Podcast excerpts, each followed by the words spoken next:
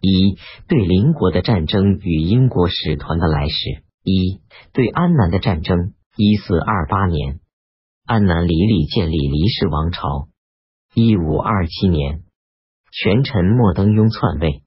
一五九二年，贵族郑松从清化出兵攻占龙金河内，立黎维谭为王，政权掌握在郑氏手中。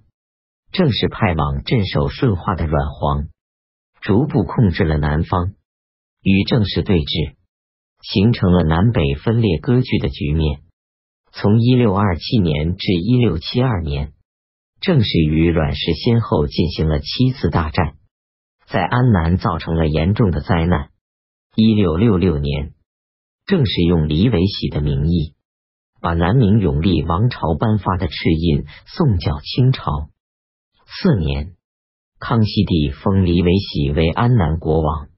一七七一年，阮文岳、阮文履、阮文惠三兄弟在归仁府西山村领导农民起义，推翻了当地政权。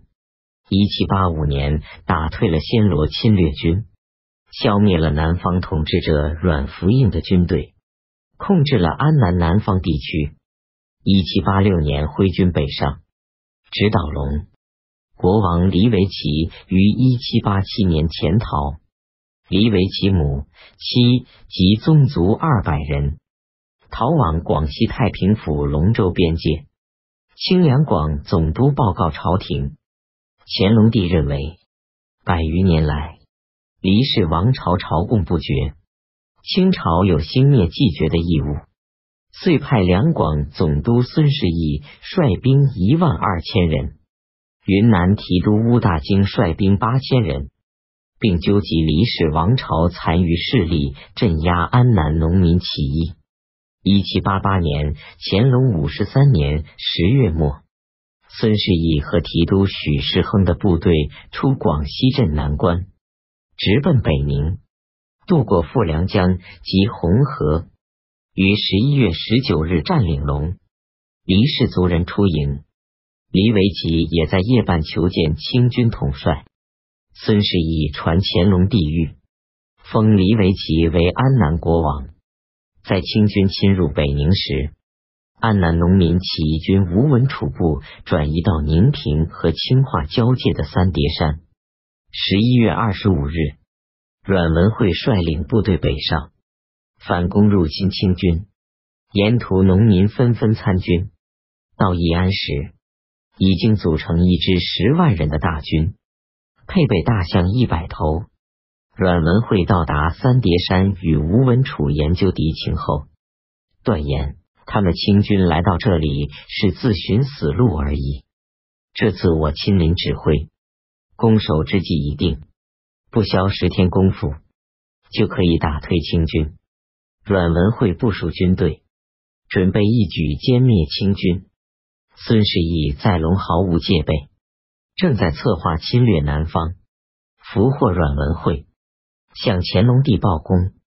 清军官兵都忙着筹办筵席、饮酒作乐，欢度春节。除夕之夜，农民起义军秘密运动到龙前线，清军并未察觉。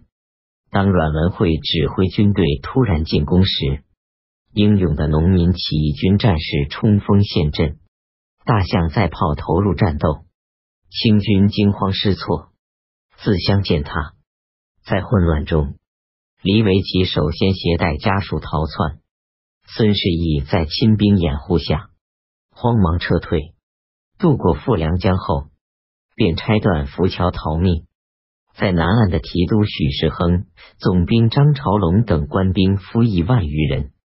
或被农民起义军击毙，或是落水淹死。孙世义在镇南关收容逃回的官兵，不到清军总额的一半。大量的粮械、火药丢失殆尽。从云南开化厅马白关出兵，侵入安南宣化镇的乌大京部，遭到农民起义军反击后，也仓皇逃回国内。清朝侵略军损兵折将。狼狈不堪，受到了安南农民的惩罚。阮文会领导安南农民打退了清朝侵略军，保卫了农民起义的胜利果实和国家主权。但他并不愿继续与清朝为敌，因而派侄阮光显机表入贡。阮文会改名阮光平，于一七九年乾隆五十五年亲自到北京祝贺乾隆帝的八十寿辰，乾隆帝封他为安南国王。一七九二年乾隆五十七年，阮文惠病死。一八二年嘉庆七年。安南南方贵族阮福应攻献龙，受清封为越南国王。